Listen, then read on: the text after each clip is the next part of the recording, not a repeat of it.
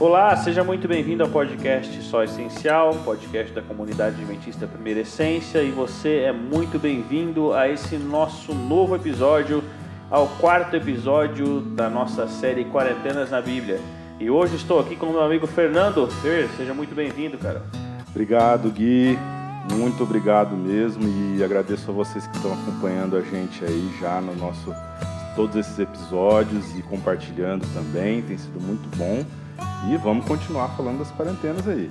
Legal, e hoje estamos aqui com um convidado mais que especial, né, Fer?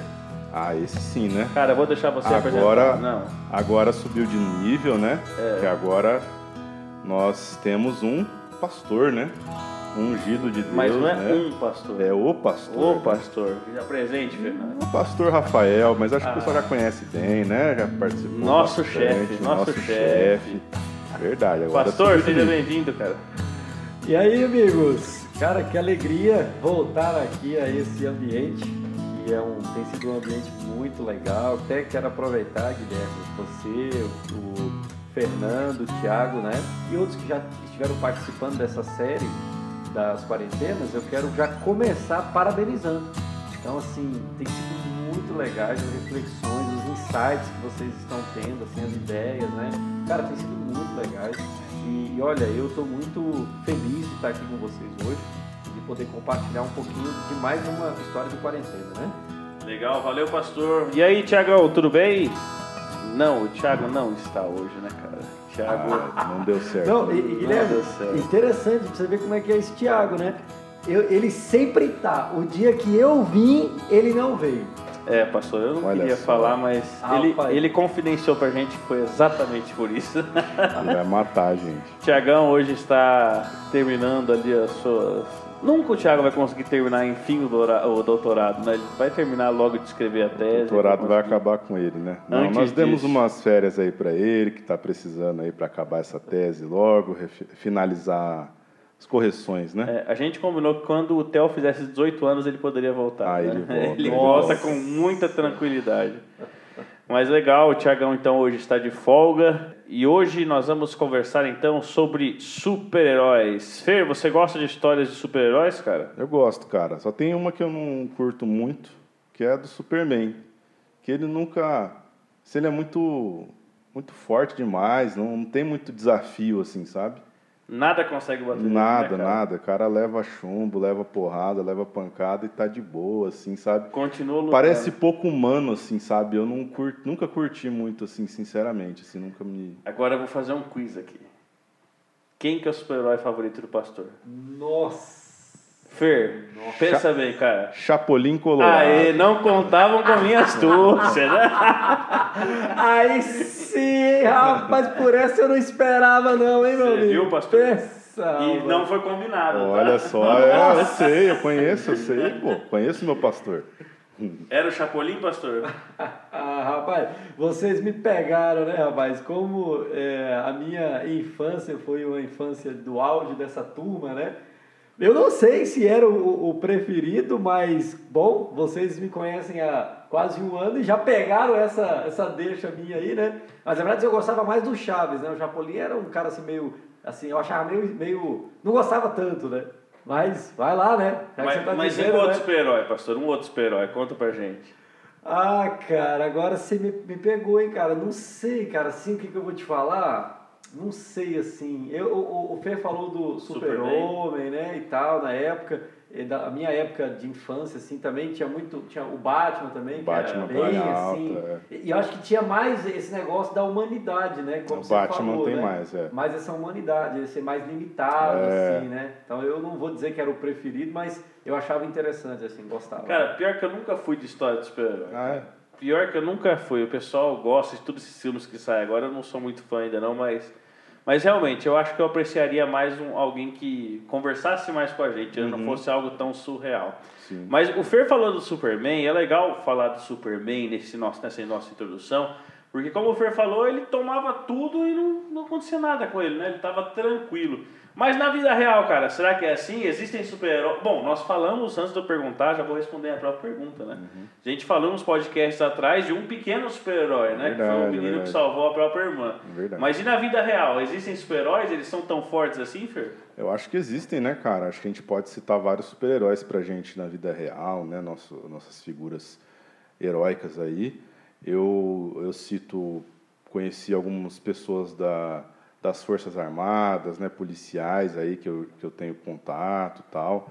Dar um salve aí pro nosso Claudemir aí, que é nosso amigo, né? Nosso, Nosso companheiro segundo chefe. É. o, mas assim, e na verdade eles são, são super-heróis, né? É, minha mãe eu vejo como uma heroína, né? Meu pai, muitas vezes. Mas todos eles, todos eles têm suas fraquezas, todos eles se cansam, todos eles se abatem e todos eles eu acho que seriam um pouco distantes do que é o super-homem, né? Vamos fazer um salve aqui especial para todos os super-heróis da atualidade, né? Sim, sim. O pessoal que está na linha de frente hoje na, no combate ao Covid, os médicos como o Fer, os enfermeiros como a mãe do pastor. A mãe do, a mãe do pastor é Sim, enfermeira, sim, né? Só para não sim. dar um fora agora dessa, mas é, eu lembro da, É. da mãe do pastor que é enfermeira, minha esposa que é farmacêutica e todos os, todos os profissionais Especialmente aí. aqueles que são heróis e que acabaram caindo, né? Nessa. É, e e não são poucos, né, É? A gente fica é conversando pô, muito nos bastidores aqui e nos entristece muito ver tantas pessoas que literalmente estão se sacrificando Sim, por nós, sim, né? Literalmente estão dando a própria vida para É que eu e verdade. você pudéssemos ter uma chance de lutar contra o Covid, né? É verdade. Mas um salve para esses super-heróis que têm os atos heróicos, mas assim, não como o Superman, eles acabam derrubados, acabam entristecidos. E na Bíblia nós vamos falar hoje, no nosso podcast, na verdade, nós vamos falar hoje sobre um desses super-heróis que foi Elias. Fer, não, Fer não, já perguntei muito pro Fer. Pastor, vamos lá. Que quarentena era essa de Elias? Da onde a gente encontra os 40 dias de Elias antes da gente começar? Por que, que ele está na nossa série hoje? Cara, e é, é uma coisa assim, até meio hilária, assim, né, Guilherme? Porque o que acontece com Elias é, é algo assim, é o, eu talvez diria que é a depressão pós-evento. Porque Elias tinha acabado de viver um momento assim extraordinário, fantástico. É o ápice do ministério dele. Você acompanha ah, os eventos que antecederam o que está relatado em 1 Reis capítulo 18, então você vê ali todos os eventos, e quando você chega no pré ali, capítulo 19, que é o Monte Carmelo e tal, aquilo ali foi o, o, o ápice, o Vamos- clímax. Conta pra gente um pouquinho, resume pra gente, É, pastor. não, o que então- teve no Monte Carmelo? É, ali no Monte Carmelo, é, Elias vem de um, de, um, de um momento bem difícil do povo, né? É, o rei Acabe, Acabe havia se tornado rei, havia se casado com Jezabel numa aliança política, né? E Jezabel era adoradora de Baal e trouxe consigo para... E Acabe, ele era um rei meio, meio, meio devagar, assim, sabe? Bem devagar, super, hiper, mega influenciável, né? E Jezabel trouxe para o império toda aquela sua adoração pagã, toda aquela sua perspectiva pagã para o império, para o povo de Deus, que deveria ser o povo de Deus. Então eles estão vivendo um momento aqui no capítulo 18 de profunda apostasia do povo. E aí já nós estamos há pouco mais de três anos sem chover. Elias vem e faz um desafio. Né?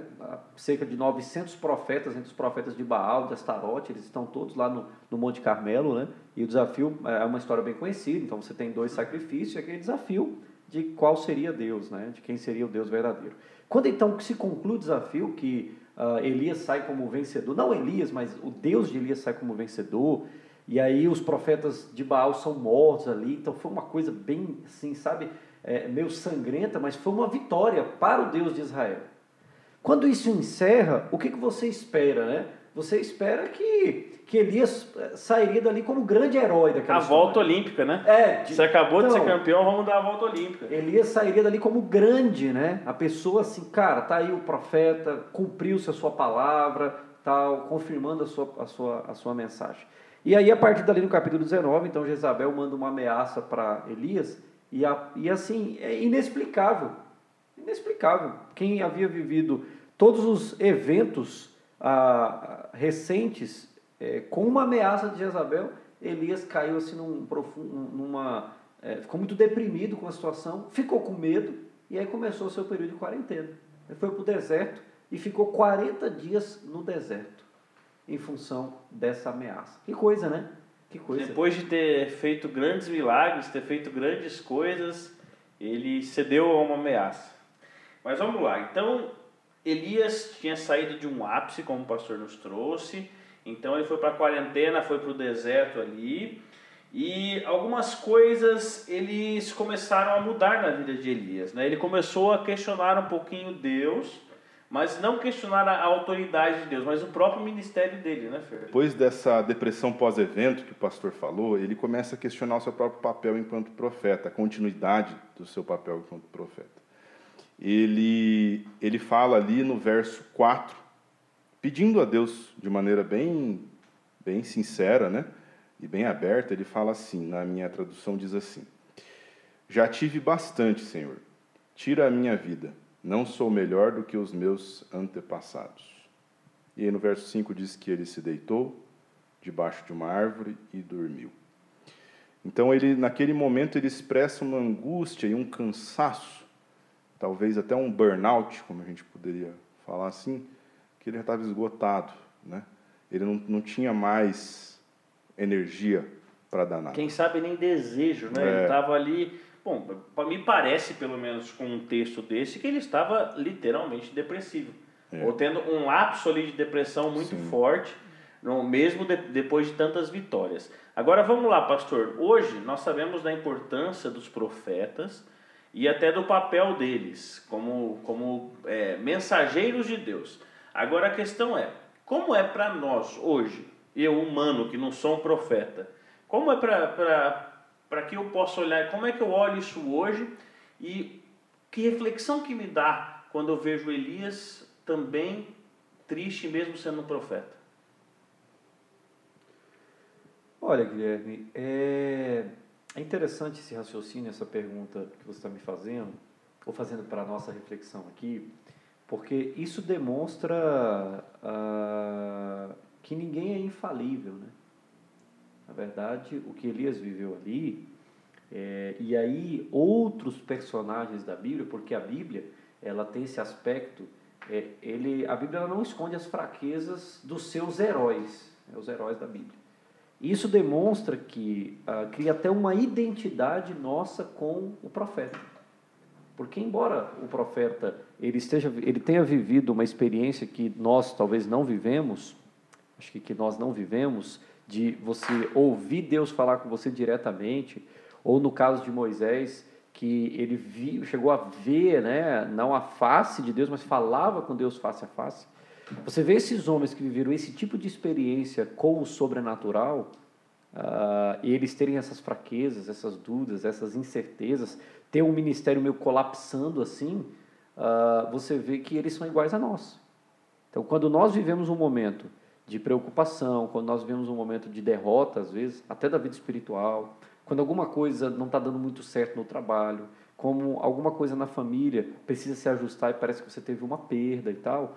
Amigo, é, olhar para o que está acontecendo com Elias serve inclusive de motivação, para nós entendermos que nós somos de fato falíveis e que poderemos viver momentos assim momentos de, de, de depressão pós-evento, inclusive, de você viver o ápice e daqui a pouco você está em queda. Não somos menores por isso, não, né? Não, não, isso aí é essa deficiência, e a Bíblia é extraordinária por isso, eu já falei, vou repetir, por ela não esconder os problemas e as deficiências dos heróis, isso serve de uma motivação profunda, porque mesmo com as nossas deficiências, nós podemos, podemos dar a volta por cima, né?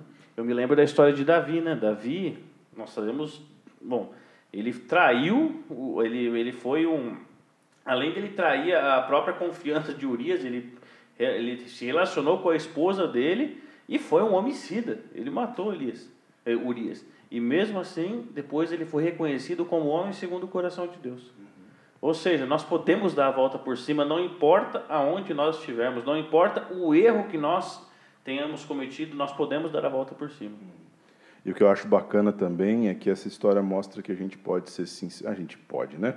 A gente tem que ser sincero com Deus e a gente tem total abertura para falar o que a gente está sentindo para Deus, porque Deus vai nos escutar com empatia, com carinho, É, e, e, bom, a gente vai continuar falando da história, mas nós não vemos em nenhum momento Deus reprovando Elias. Deus deixou Elias falar o que ele estava sentindo, como ele estava se sentindo, e a gente pode é, se sentir confortável na presença de Deus para sermos quem somos.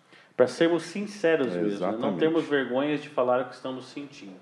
Então ali Elias faz esse pedido até certo ponto para nós estranho, e então começa a quarentena dele, né? Ele vai para o deserto, ele, ele tem viaja, alguns, né? Ele, ele, viaja. Antes disso, ele tem uma, um evento sobrenatural que Deus dá comida para ele, né? dá comida é, do nada. é lindo, né? Duas vezes ele é visitado por um anjo e você não tem resposta nenhuma de Deus. Deus não fala, não, vou te matar ou, ou não vou te matar. Não.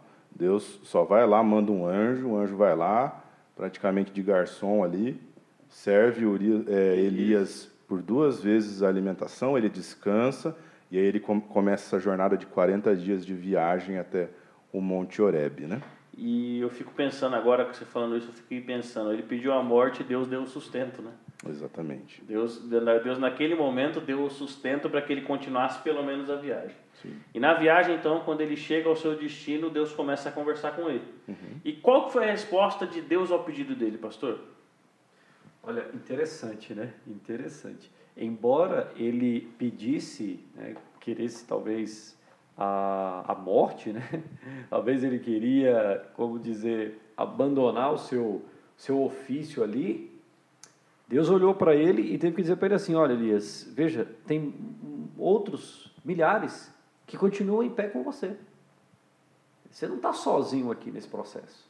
Você tá, talvez está reclamando porque alguém te, te porque a, a pessoa lá te ameaçou, você está é, falando porque você acha que está sozinho aqui, mas não está sozinho. E aí agora Deus começa a dar para ele os próximos passos do que aconteceria no ministério dele. Né? E aí você vê que Elias, nesse momento, foi crucial porque aparece na história então a pessoa que substituiria ele, que vai acontecer depois da quarentena, que ele vai encontrar Eliseu, e Eliseu vai realizar um ministério extraordinário. Então, esse momento de reflexão aonde Deus é, é, resgatou o ministério, talvez, de Elias, que ele estava querendo jogar por terra ali, que Deus resgatou, que Deus trouxe à tona, serviu, inclusive, para poder dar seguimento àquele projeto. Até a tal maneira que Eliseu, depois, ele se torna o profeta que mais milagres viu e realizou durante o seu ministério. Mas tudo começou onde? Tudo começou com Elias. Aí eu vejo uma outra reflexão, né? Os heróis da Bíblia não são infalíveis, e também não são insubstituíveis, né? Exatamente. Legal. Muitas vezes nós ficamos pensando nisso, né? Muitas vezes com o meu talento, com o meu dom, eu acho que eu sou insubstituível no que eu faço. Sim, sim. Ninguém pode fazer igual a mim. É que eu acho bacana também é que o que nós vemos depois, assim, então, assim, entre entre uh, nós aqui a gente pode dizer assim, ó, é, o que o que Deus respondeu para Elias foi isso aqui, ó. Tá lá no verso é, 15. No verso 15, o Senhor diz para Elias assim: Volte pelo caminho de onde veio, vá para o deserto de Damasco. Chegando lá, unja Azazel como rei da Síria.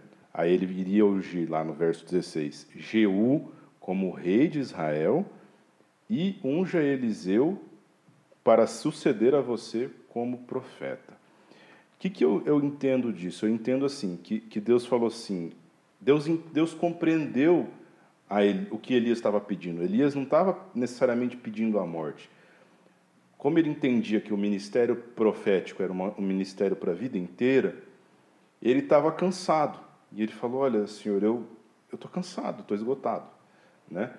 E, e Deus fala: Não, relaxa, cara. Nesse verso, Deus já aponta, como o pastor falou, quem substituiria ele. O ministério, o ministério de Eliseu, que seria o, próximo profeta depois de Elias.